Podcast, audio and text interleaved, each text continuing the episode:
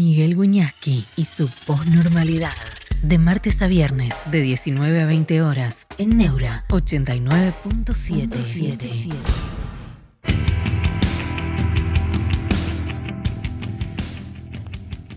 ¿Cómo están? Buenas tardes, buenas noches, bienvenidos a la posnormalidad. Viernes 17 de noviembre, ¿no es cierto? El, en cuanto nos volvamos a encontrar, cuando nos vamos a encontrar nosotros, el país va a ser otro. Eh, va a haber un nuevo escenario. Va a ser el mismo escenario, va a ser un escenario completamente diferente. Luciana Gonzalo Salaverri, saludos a todos. Agru, hola, profe, saludos. Saludos a todos. Eh, Facundo Craneviter, hola, profe. Acá caminando campos enterrianos y escuchándote de dónde, Facu, de en qué lugar de Entre Ríos yo conozco bastante bastante bien de un lado y del otro, del Paraná y del Uruguay, y amo entre mi vieja es entrerriana, por eso. Y por muchas cosas. Decime por dónde, por dónde andas caminando, me interesa. Todo un país frente a un balotage y un escenario que me parece un momento interesantísimo. ¿Saben por qué? Porque Villa María cerquita Diamante. Diamante es una maravilla. Gracias. Gracias. Eh, Valle María, perdón, Valle María. Se viene la lluvia, parece. Qué lindo, qué lindo lloviendo en el campo en Entre Ríos. Me parece una cosa. Adoro yo Entre Ríos. Cerca de Diamante, bueno. A mí me interesan, a todos nos interesan, los momentos, y además lo de lo dicho muchas veces, de transformación. Agru por los valles Calchaquíes, acá le saludo, profesor, que, que la Argentina, qué maravilla que es, eh. los valles Calchaquíes, qué maravilla. No sabes, uno no sabe qué elegir. Lo digo de verdad, ¿eh? Yo conozco, ahora vuelvo a, la teoría, yo conozco por suerte, gracias al periodismo y gracias a mi viejo, que tenía una casa rodante, eh, toda la Argentina, las 22 provincias. Y varias veces, por suerte. Porque después de recorrerla con, mi padre en una casa rodante, con mis padres, mi hermana, eh, las recorrí varias veces por, por el periodismo. Y la verdad es que si vos me decís ahora, a ver, eh, elegí a dónde vamos, dudaría, dudaría, eh, porque todo, todo me resulta muy, muy atractivo. Menos la ciudad con los piquetes. Y también amo Buenos Aires. Digo, lo, yo entrevisté, sí, claro, conozco Mahuaca, Jujuy, claro, conozco bien Jujuy. Conozco Jujuy, Luca me dice, conozco, conozco Jujuy desde, eh, en auto desde Salta hasta Villazón lo hice varias veces. Adoro Yala. Nathaniel Mieres, saludos de Ciudad del Este, Paraguay, felicitaciones por su trabajo. Gracias, hermano, gracias. También Paraguay. Hace poco, no hace tan poco, pero ahora dos años tomé un vuelo a Asunción y de pronto en una hora y media estás en, ese mundo maravilloso. Ni andutí son los tejidos, ¿no? Esas cosas primorosas que, no tejidos, esas sábanas. Juanma, ahora mismo me iría de Medecú, Mar de Plata, siempre mar, nunca inmar, siempre mar, siempre, siempre montaña también para mí. ¿eh? Yo si veo el mar me meto a nadar aunque haga 10 grados bajo cero. Bueno, es una manera de decir, pero más o menos. Yo entrevisté a un premio Nobel de Química que se llamaba Ilya Prigogine, Prigogine, las dos veces con G. Prigogine es un experto en cambio, en el caos, experto en la disciplina de la caología. El tipo estudia qué pasa cuando hay un caos y por lo tanto hay un cambio. Esa disciplina científica yo me permito trasladarla a las ciencias humanas. Es un experimento epistemológico propio. Claro, Agustín, eh, todavía está un poco fría el agua acá en Marte, no, ya sé, ya sé, helada de estar. Noviembre, pero un toque, un toque, boom, y salí, ¿no? ¿Por qué no? Les cuento una intimidad, voy y vuelvo. Un día hace unos años me detectan un melanoma. Un melanoma es un cáncer que si no lo agarras a tiempo te morís. Entonces me dice el médico, le digo, ¿y ahora qué pasa? Me lo extirpan, ¿no? De casualidad lo vieron. ¿Qué pasa? Mira, vas a biopsia. Si está a tiempo, zafaste. Si no está a tiempo, fuiste. 50 y 50, me dijo. Lo que sí, no te puedes meter más al mar con sol. No, le digo, no, no, no me digas eso. Me importó eso más que morir. Entonces agarré a dos de mis hijos, yo tengo cinco, uno tenía una novia en Holanda, no sé dónde manoteé la guita, yo tarjeteé, che, nos vamos a Holanda, no les dije nada. Sacaron el melanoma, vamos a Holanda y vas a ver a la piba y qué sé yo. Enero. Digo, este me dijo, no me puedo meter nunca más al mar. En un lugar que se llama Follendam, creo. Está el mar del norte. Me puse, saqué la ropa, me tiré casi, casi me muero posta ahí. Salí y digo, no te puedes meter más al mar. ¿Sabes me metí? Mira. Y así, así, 10, 15 grados bajo cero. Casi me muero. Está filmado. Llego después a Barajas, hago Ámsterdam, Barajas, escala, le escribo al, doctor. Doc, Miguel Winiaski, ¿cómo dio? ¿Zafé o no zafé? Abro en Seiza, pongo modo avión en el, Mar del Norte, yo siempre, claro, el Mar del Norte. Está congelado, pero no estaba del todo congelado, ahí me metí.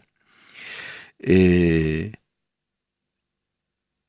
en, Barajas pongo, ¿zafé o no zafé? Llego a Seiza, a los pibes no le había dicho nada. Zafaste, me dijo el tipo. Y acá estoy por el momento que estoy. Y me metí al mar. Esa y muchas otras veces. El profesor considera, yo soy Antonio Marchetti, que eliminar la veda es una vergüenza y no tiene sentido considerando que existen las redes sociales.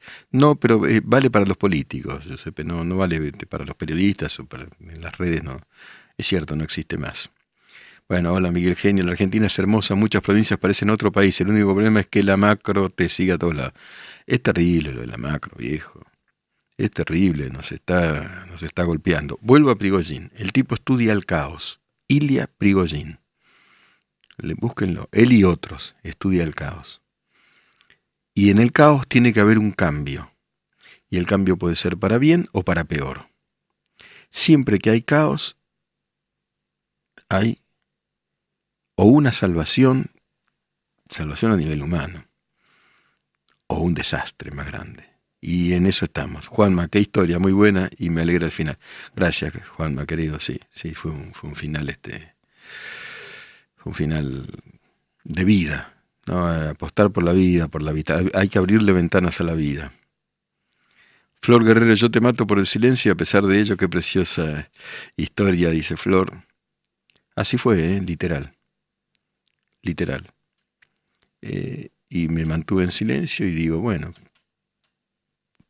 que sea lo que sea, lo que yo no quería era después, como cualquier ser humano, digo, me llega a salir mal y padecer todos los sufrimientos, eh, y para terminar del mismo modo yo no quería.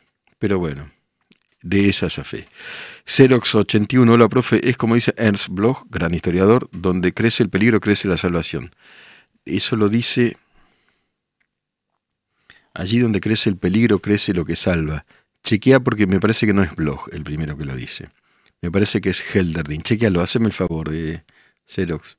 Helderdin. Allí donde crece el peligro, crece lo que salva. Bloch es un gran historiador, pero me parece que es Helderdin. Ni con traje de, neopre, de neoprene profio tampoco. No, después me metí, sí. Después pasó el tiempo. Eh, hice un par de, de revisiones, después no fui más, porque ya está. Y sí, después de, en, horario razonable frente al sol y con los debidos, las debidas cremas te podés meter, y yo si voy al mar y no me meto, no, puedo, no, no, no, me interesa, no me interesaría mucho continuar, es muy importante. El mar es un dios, es muy importante. Lo cita en el principio de Esperanza, era Helderdin, ¿viste? Allí donde crece el peligro, crece lo que salva, es impresionante. Lo que pasa es que el peligro es peligroso crece lo que salva, pero el peligro es, eh, podés caer en el peligro, ¿no es cierto?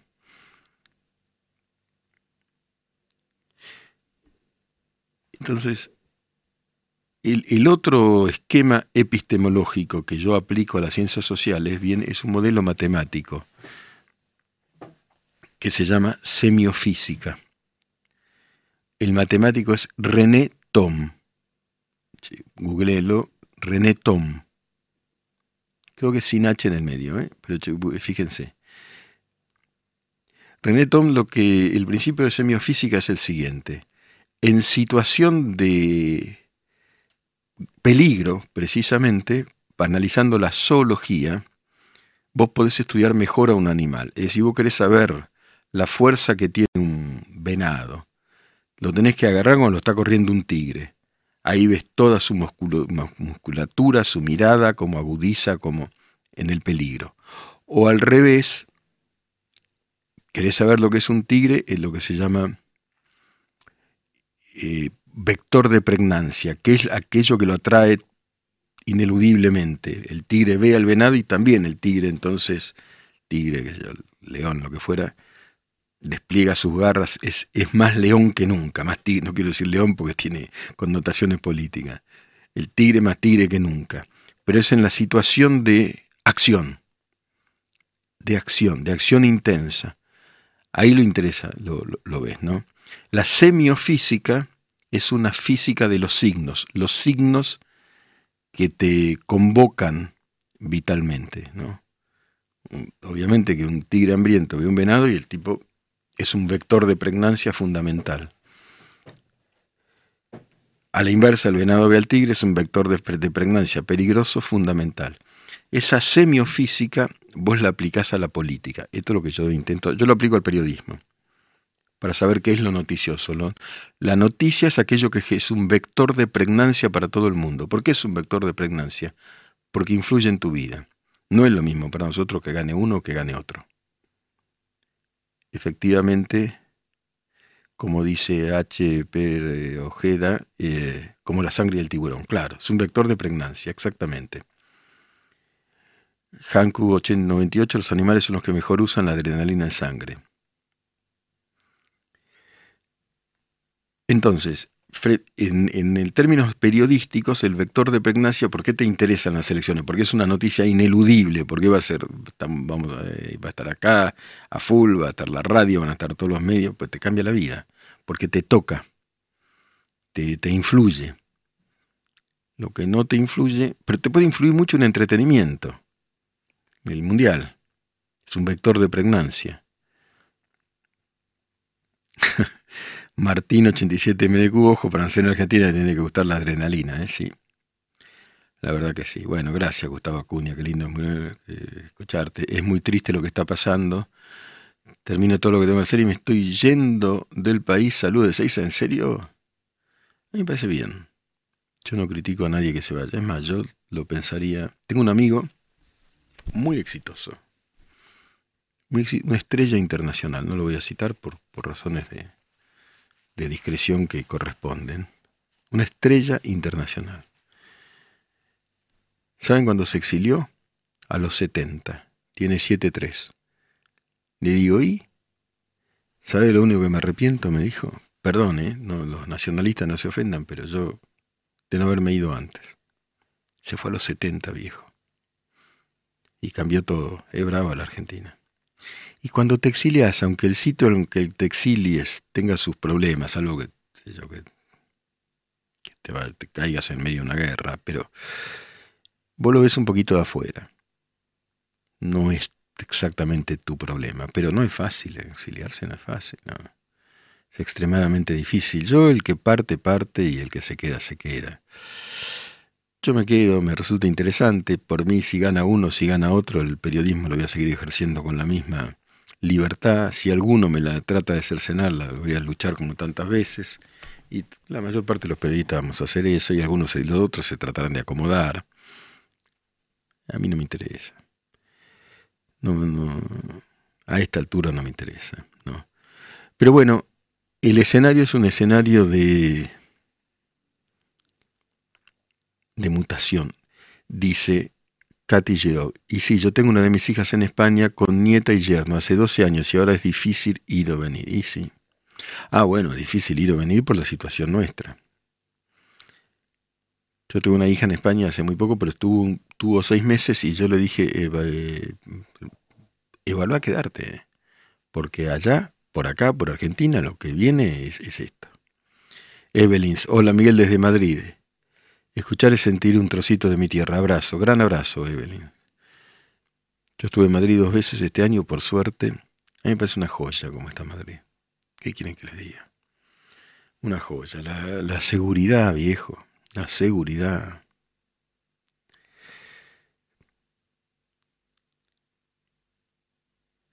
No entiendo lo que dice María, Mariano Seman.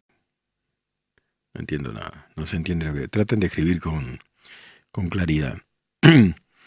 Ahora bien, dice Martín 87 Medecum, mi mujer es peruana y hace rato que estamos analizando irnos, pero nos quedamos por nuestros padres. Sí, sí, son muchas variables. Tarra, bola, profe, para ver si queda claro, ¿usted ve venir una situación de tanta inestabilidad que va a implicar violencia en las calles? a responder con prudencia. Yo creo que va a haber tensiones. No puedo aventurar más nada, no lo sé. Tensiones va a haber. Las hay. Por otra parte, las hay. Pueden ser mayores.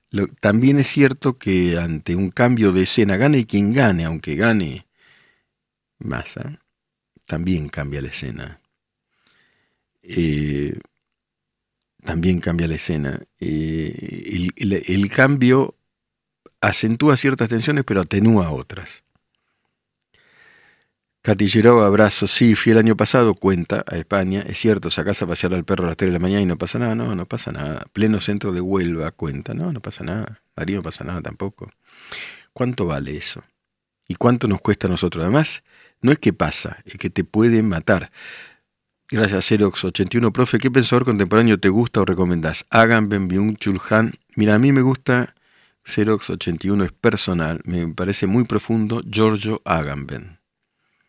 Byung Chul Han me parece muy interesante, infocracia, etcétera, pero me parece un pensador muy eurocentrista, eh, coreano que vive en Alemania, pero, por ejemplo, para Byung Chul Han nos deprime el hecho de no poder rendir, que estamos como eh, todos presionados para rendir más, más y más. Eso me parece eurocéntrico. Acá no tenés laburo. Ojalá pudieras tener el problema de que te deprima no poder rendir.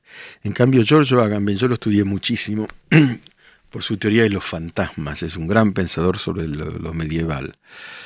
Eh, y es muy interesante porque eso es la base del tema de los fantasmas. Fantasma viene de fantasía, de esta teoría que yo escribí el libro La noticia deseada que es ves fantasmas, ves fantasías. Y Agamben estudia el asunto de la fantasía en los monjes medievales de clausura. Resulta que la psicología medieval detecta que los monjes de clausura veían alucinaciones. Se les aparecía Cristo, yo. Pero que eran alucinaciones, no una visión mística que alguno puede considerar real, alucinaciones, fantasmas, fantasías. Y el alucinado cree que esa alucinación que ve es real, es complicado. Otra que la fake news. Está seguro que lo que ve o creaba en su realidad, como dice Juanito, no sé cuánto. Eh, pero en general percibían la, alucinación. Y eso me parece que le ocurre a las sociedades, de pronto, que se alucinan y ven algo que no existe.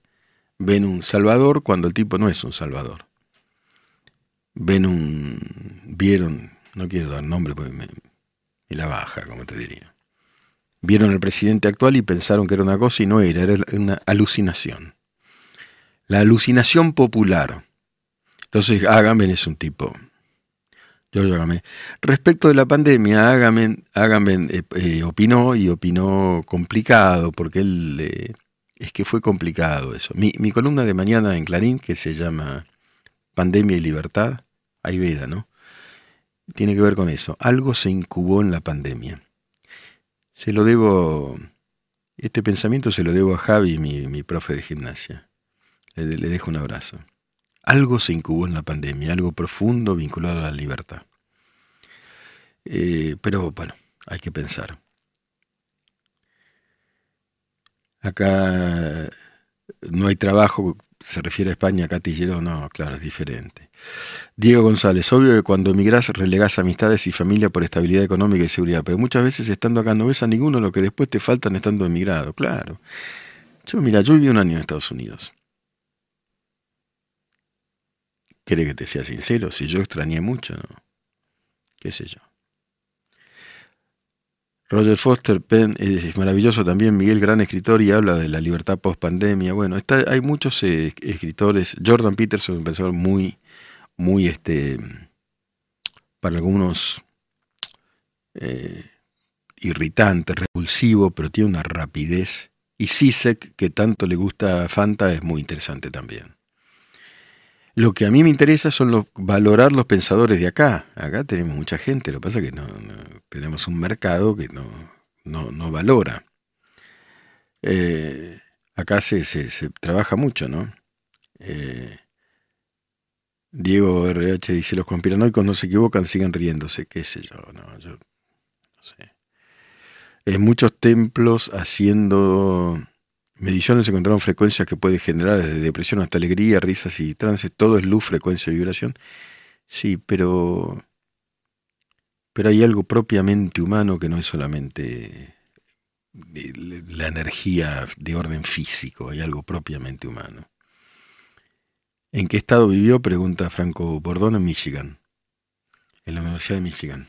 Gané una beca, un fellowship.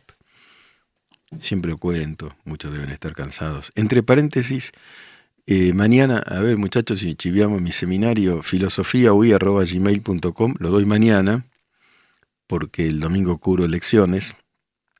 Oscar Wilde. Oscar Wilde. Es tan genial, tan genial. El tipo se jugó tanto por lo que amaba. Amaba, se casó dos veces con mujeres, pero se amó a un señor y, se jugó la vida y lo encerraron en la cárcel de Reading Oscar Wilde decía, si, si están de acuerdo conmigo, debo estar equivocado. No me gusta el acuerdo, decía. Eh, y desacordaba con el tiempo en el que vivía. No era un tiempo para un genio como Oscar Wilde. La balada de la cárcel de River, eh, de, Reading, y también ahí escribió De Profundis, es un libro maravilloso. Así que mañana, 19.30, filosofiaui.com, tuve ese seminario. Ítalo Calvino Catillero lo adoro. Hoy leí un libro de Italo Calvino, un fragmento de un libro, punto y aparte, son un conjunto de ensayos. Y El varón rampante es uno de mis libros de la vida. Es uno de mis libros de la vida. Vamos, los me gusta, dice Rodrigo Salamanca. Sí, por favor. La verdad es que eh, nos viene muy bien. Nos viene muy bien a todo, a todo Neura. Miguel Basilides, por favor díganme si hay filósofos argentinos que se basen en el estoicismo. Gracias. Conocidos no, Miguel. Eh, eh, el estoicismo.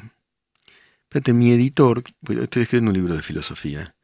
Mi editor me, habló de un libro sobre el estoicismo que fue un gran éxito, pero yo creo que no fue un autor argentino, ¿no? Hay que estudiar el estoicismo, sí, aceptar la vida con, con estoicismo. No es simple, ¿eh? no, no, no es una cosa. Lucas reinterpretando muy bien lo que yo dije sobre Oscar Wilde, cuando todos aceptan mi opinión, ya no me gusta. Eso es. Ese es el mensaje de Oscar Wilde. Eh, Bruno Andrés Leites, cuando empezás a sentir la diferencia viviendo, aunque sea un rato, en el exterior, dejas de extrañar. Los que dicen que extrañan todavía no se fueron. Yo estoy de acuerdo con vos, flaco. Mira, en Ann Arbor, donde yo viví, en Michigan,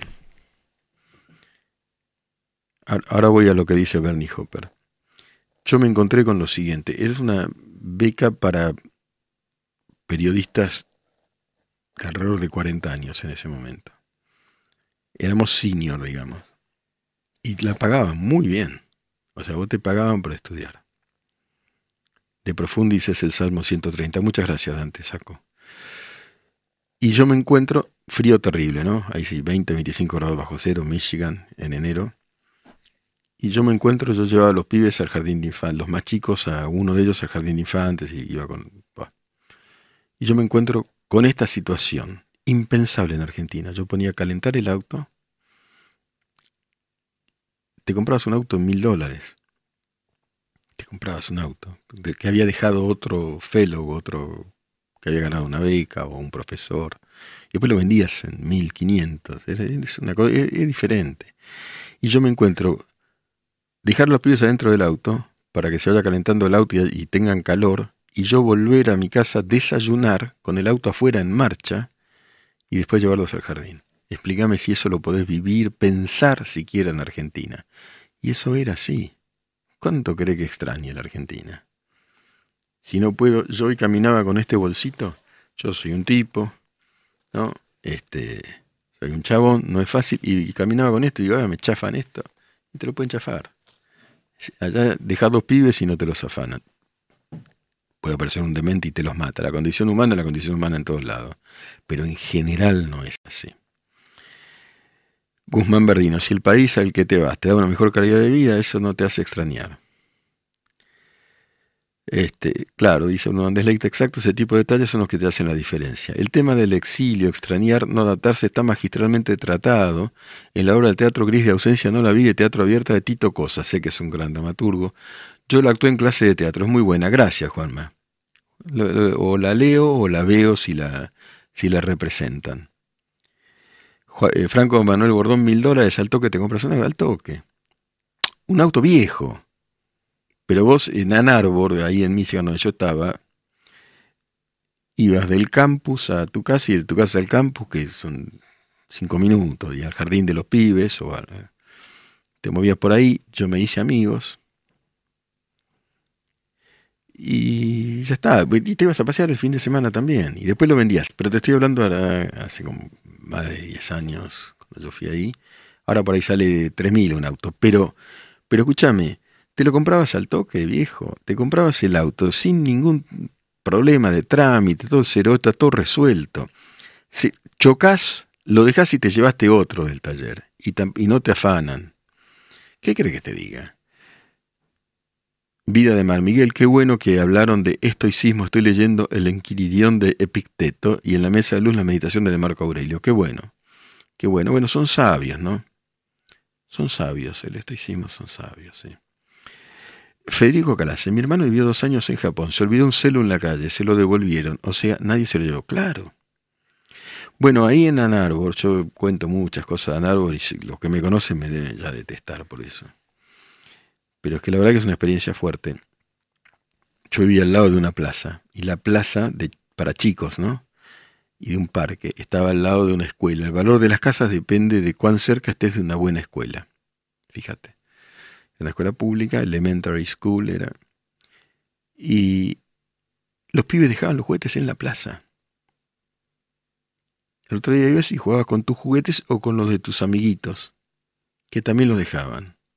Y bueno, bueno, Boneco informa, hoy no compras un auto por menos de 3.000 en Estados Unidos. Yo estuve el año pasado. Bueno, sí, está bien, me parece razonable el precio, porque yo te estoy hablando de ahora unos 15 años, aproximadamente entre 12 y 15 años. 3.000. Pero la beca la pagaban muy bien, ¿eh? Muy bien. O sea, una, vos cobrabas una beca senior, ¿eh? Una beca, eran 15 periodistas de todo el mundo, era difícil entrar. Te pagaban muy bien. Vos vivías ahí, vivías bien por estudiar. Nicolás Ponzano, yo me fui a Uruguay, entiendo, estoy tan lejos como muchos estudiantes del interior. Al principio cuesta un poco, pero en un par de meses te das cuenta de que no estuviste haciendo números todo el día, da mucha paz. Necesitamos paz, viejo. ¿Cuánto tiempo pasamos haciendo números con el sueldo? Sin embargo, Emanuel Anchaval pone un poquito las cosas en un cierto equilibrio y dice, sí, pero se extraña. Yo vivo en Estados Unidos hace dos años y se extraña. El que dice que no, porque nunca salió el país. ¿En qué parte vivís de Estados Unidos? También es cierto eso. Bueno, yo extrañaba, cuando estuve allá, extrañaba... A mí no me gusta insultar en radio, pero lo digo, en, en o acá. Extrañaba putear, no voy a putear en castellano, ¿viste? Los yanquis no, no y un día apareció un uruguayo y, digo, sí, porque el pelotudo ese y de la puta madre me hizo bien. Bueno, Rodrigo Salamanca, estoy en Ottawa, Canadá, Ottawa. Yo adoro Ottawa. ¿En qué ciudad de Ottawa? ¿En la propia ciudad de Ottawa? Ottawa. Hace tres años compré mi auto usado en cuota. Se pierde algo y queda ahí. Los argentinos de acá van, comen, salen y se vuelven acá. ¿Estás en, en la en Ottawa propiamente dicho? Adoro eso. Strong and Free. llegas a Canadá había carteles. Strong and Free. 081, yo sí extraño mucho, profe, vivo en Barcelona. Mira qué grande. Tenés el mar enfrente. Tenés a Gaudí. Vine hace ocho meses con mis dos hijas. Mi esposo tuvo una buena oferta económica y estamos bien. En diciembre vamos a bailes por las fiestas. Yo, profe, allá no encuentro todavía mi lugar, dijo Xerox. Acá no lo encontrás. Bueno, Barcelona es otro lugar en el mundo. En, Alabama vivís, no conozco, che. Estoy trabajando en una automotriz.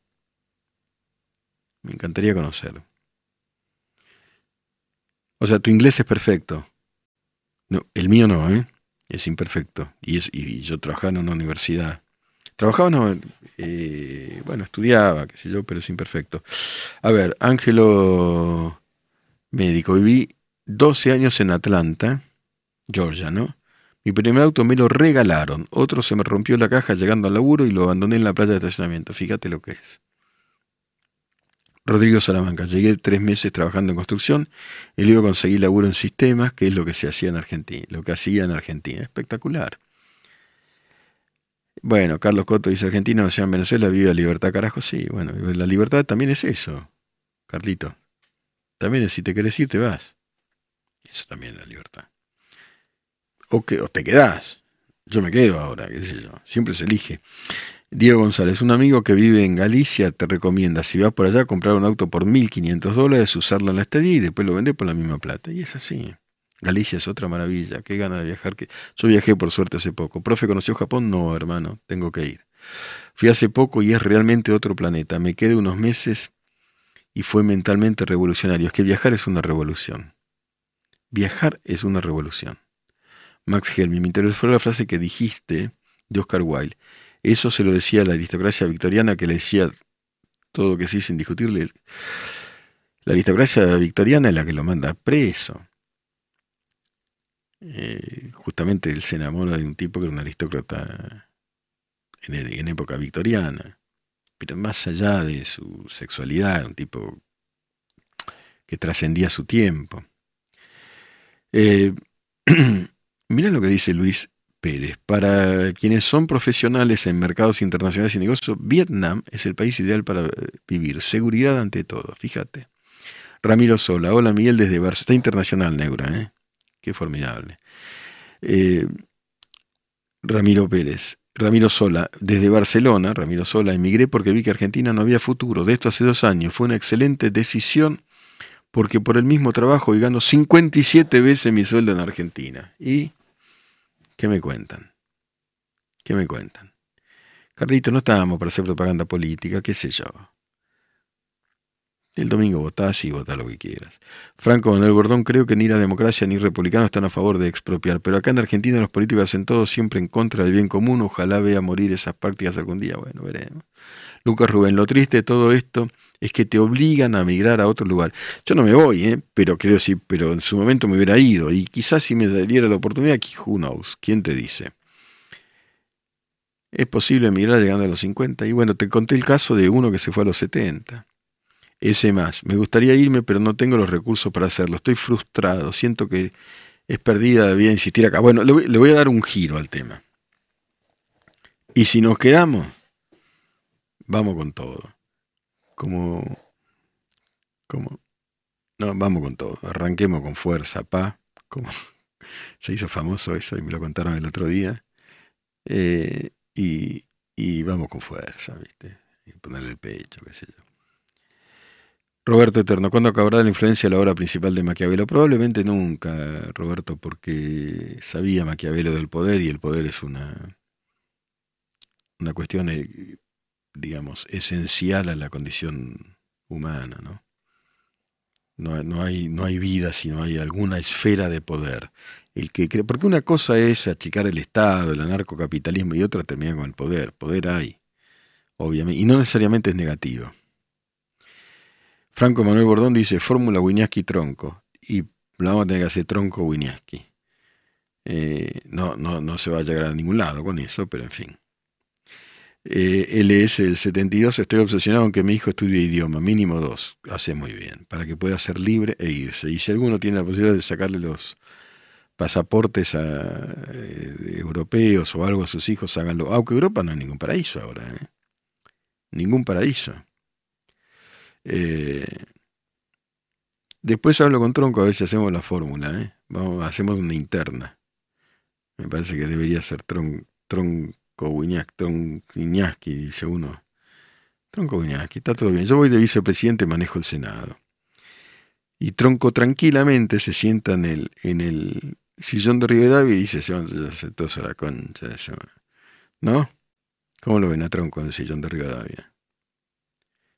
Yo en el Senado me gusta, ¿eh? me gusta, me gusta polemizar, me gustaría ¿eh? manejar ahí, la campanita, ¿no? Hacemos una pausa. Postnormalidad, un espacio abierto para pensar en libertad.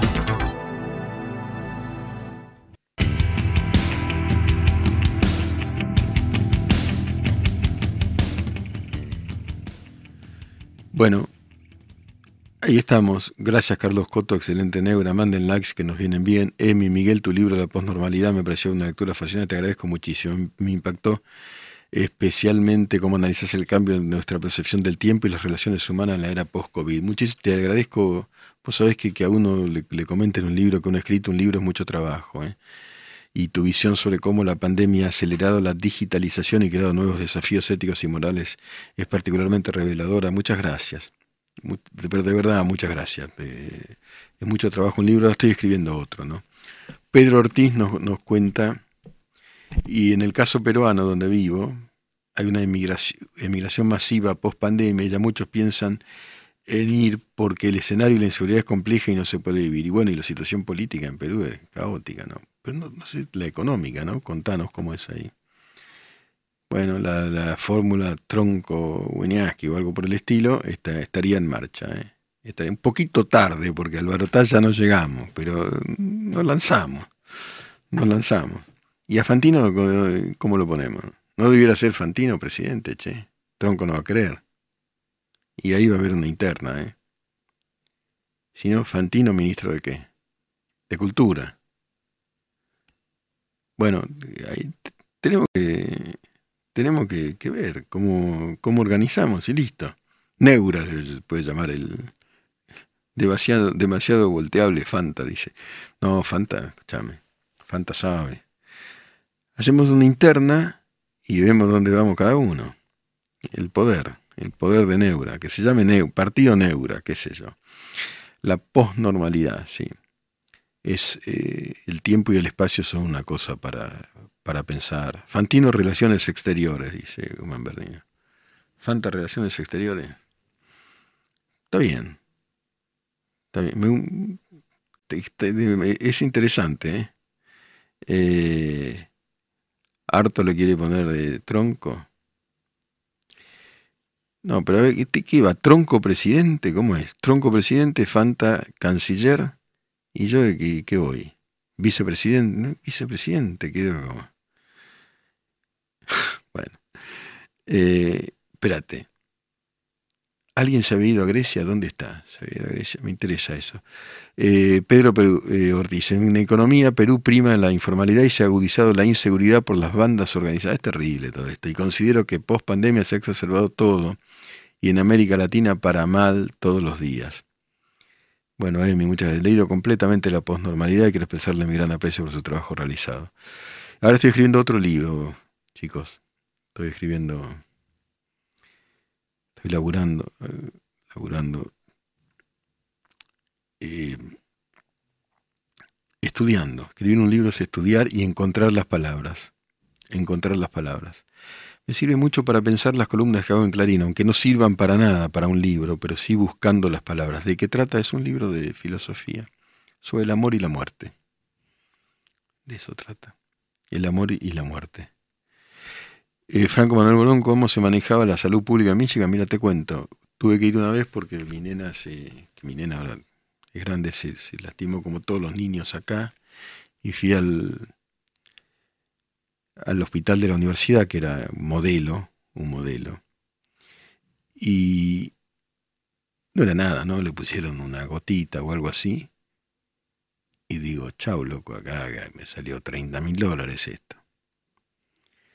Eh, una cosa que me llamó la atención es que te hacían una pregunta de qué religión eras. Y digo, pero ¿y qué te importa? No, dice, vos tenés derecho. Pero sí, yo en 20 minutos me voy.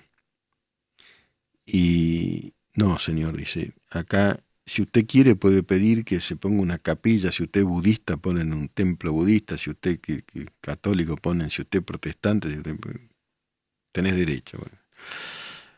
Y digo, ahora me viene, ahora me viene una factura que me mata. Y llegó una factura que me mataba, pero lo pagó la universidad, porque yo era parte de la universidad. No me salió nada. Esa fue mi experiencia. Profe, ¿usted cree, dice Jorge Marino, que se puede escribir filosofía libre de postura o alineamiento político? Yo creo que sí. Sinceramente sí. Yo no, no podría escribir, eh, mire, yo la posnormalidad, yo no. Gracias, Emi, por esperar el próximo libro. Yo no. A ver, siempre hay un fundamento, en el caso mío, de ponderar la libertad en un sentido profundo. Pero no hay un alineamiento político. Creo que Creo que eso arruina la filosofía, ¿sabes? El pensamiento debe ser libre. Si te alineas, obedeces. No tenés que obedecer a nadie. Toyorasta dice Fantino a la AFA. No, pero está para más Fanta, ¿eh? Toyorasta, tronco a defensa. Tronco tiene que ser presidente. Eh, si no hacemos una diarquía, tronco, Fantino o Fantino tronco. Y yo voy de canciller y voy viajando a quien, dice Barry Hooper, Hopper, Genolier, Suiza, el knockout al llegar es ver cómo solo con sentido común todo se resuelve. Ejemplo, el viajar se envían las patentes de auto por correo y no se paga por el tiempo que uno no está. No, es Suiza. Yo conocí este año Suiza. ¿El, Genolier dónde queda? Yo estuve en Ginebra. Y me pareció. Déjalo a Tronco ahí, dice uno, bueno, muchas opiniones sobre Tronco. No, no, pero un gobierno hay que poner un tiempo. Eh, opinión sobre el poeta universal César Vallejo, la más profunda que te puedas imaginar. Me moriré en París con aguacero un día del cual ya tengo el recuerdo. ¿Ah? César Vallejo muerto, le pegaban duro con un palo y duro. Nos hace muy bien César Vallejo, suerte que existió. Eh, Paseta al central para atajar la misión y el flaco ataja todo y sigue atajando. ¿eh? El flaco sigue, fue un fenómeno y parece que lo sigue siendo. Senior, ¿no? Pero lo sigue siendo. Cortés no le gustó como cité Vallejo, pobre Vallejo citado por vos. Bueno, ¿qué crees que haga? Los extranjeros en Canadá, dice Rodrigo Salamanca, pagamos entre tres y cuatro veces más. No sabía, tres y cuatro veces más, ¿qué cosa? ¿Impuestos? Tiene grandes universidades Canadá. ¿eh? La cobertura en Estados Unidos sale 80 dólares para cuatro personas. Lo único que no te incluye es dental. Mira, Emanuela Chaval. Eh, Sí, eh, yo no, comprendo bien el sistema de salud de Estados Unidos, cuento mi brevísima experiencia, por suerte fue eso lo que tuve que vivir nada más, también una vez tuve que ir en España a la salud pública y fue excelente. Yo sé que hay, que hay una, mm, eh, una disputa, un, asunto con la eh, salud pública en España, pero la sanidad pública comparado con la nuestra, viejo. Robert Guión bajo Johnson, la filosofía implica una movilidad libre en el pensamiento, es un acto creador que disuelve las ideologías, eso lo dice Heidegger, sí, pero Heidegger lamentablemente fue nazi. Fíjate vos, fue nazi y no se arrepintió. Estuvo afiliado al partido nazi todo, entre toda, del 39 al... Perdón, en el 33 eh, fue rector de la Universidad de Friburgo, lo conté ayer, y, después eh, nunca se arrepintió y dio un famoso reportaje a la revista Stern, que es una gran revista alemana, y no dijo una palabra. Roberto Eterno, ¿verdad? Sobre la poetisa Storni y Horacio Quiroga, no lo sé. Me encantan los dos. Los cuentos de Horacio Quiroga, los cuentos de Horacio Quiroga, hay un ejercicio que al que le gusta escribir lo hace. Si uno lo trata de mejorar, no se puede. Me parecen todos perfectos. No hay una palabra de más ni una de menos. Genolier está en el cantón de... de no alcanzo a ver porque hay una figurita ahí que lo tapa, a 2 horas 30 de Zurich y a 1 hora 30 de Berna. Debe ser una maravilla, che. Una maravilla. Yo adoré Suiza en el poco tiempo en el que estuve y quisiera volver, quisiera volver. Por supuesto que quisiera volver. Funciona, funciona absolutamente. Paradisíaco. Además, qué lindo que es. Y de Ginebra me tomé un micro con uno de mis tantos hijos, uno de ellos. Eh, y en 20 minutos estaba en Francia, en una joya que se llama Annecy. Una ciudad, una joya, en 20 minutos, media hora. Los cuentos de la selva, dice Lucas Rubén de Horacio Quiroga, son maravillosos. A la deriva magistral, recuerda Jorge Marino. Mira, es magistral, se suicidó Horacio Quiroga, ¿no? Vivía allá en el norte, en Misiones, ¿no? Es uruguayo, uruguayo. Y Alfonsina es una maravilla también, ya lo sabemos. El mar, ¿no? No conozco La Habana, Facundo. No conozco, sé que es hermoso, no conozco, no me gusta porque es una dictadura. Yo creo que a mí no me dejan entrar. Tengo amigos que han escrito críticas y no lo dejaron entrar. El almohadón de plumas, cita Gustavo Verdino de Quiroga, es, es, eh, es un cuento magistral, es un relato magistral. Se dan cuenta que tenemos acá, hablando de filósofos argentinos, alguien preguntaba hace un rato filósofos argentinos, el más grande de todos para mí se llama Jorge Luis Borges. Jorge Luis Borges no solo es un gran escritor, es un gran filósofo. Ahora vamos a leer como corresponde un, poema de él. Boneco informa, dice, estuve dos veces en Estados Unidos y el año pasado en Puerto Rico, no dan ganas de volver. Puerto Rico es hermoso, ¿no? Mi hija de 20 años se va en enero a España para no volver. Lo más probable es que en breve me vaya yo también. Protestón cubano, gracias Cuba, una dictadura, no sé. La Habana es masa. Así es, Flor. Hoy es viernes de Borges. Barry Hooper, descuente cuando vuelvo a toda exposición.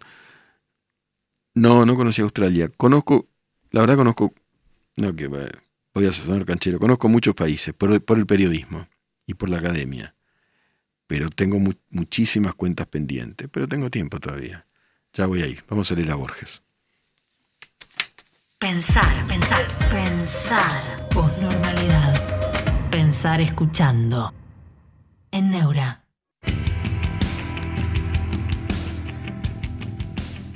En la posnormalidad la poesía se lee de pie y los viernes leemos a Borges. Venga un rasgueo y ahora, con el permiso de ustedes, le estoy cantando Señores a don Nicanor Paredes. No lo vi rígido y muerto, ni siquiera lo vi enfermo. Lo veo con paso firme, pisar su feudo, Palermo. El bigote un poco gris, pero en los ojos el brillo, y cerca del corazón el bultito del cuchillo. El cuchillo de esa muerte de la que no le gustaba hablar. Alguna desgracia de cuadreras o de taba, de atrio más bien. Fue caudillo, si no me marra la cuenta allá por los tiempos bravos del 890, lacia y dura la melena, y aquel empaque de toro, la chalina sobre el hombro y el rumboso anillo de oro. Entre sus hombres había muchos de valor sereno, Juan Muraña y aquel Suárez, apellidado el chileno. Cuando entre esa gente mala se arma algún entrevero, él lo paraba de golpe, de un grito o con el talero varón de ánimo parejo, en la buena o en la mala, en casa de jabonero el que no se cae se refala. Sabía contar sucedidos al compás de la vihuela, de las casas de Junín y de las carpas de Adela. Ahora está muerto, y con él cuánta memoria se apaga, de aquel Palermo perdido, del baldío y de la daga. Ahora está muerto y me digo, ¿qué hará usted, don Nicanor, en un cielo sin caballos, ni envido, retruco y flor. Posnormalidad. Filosofía en radio. En Neura.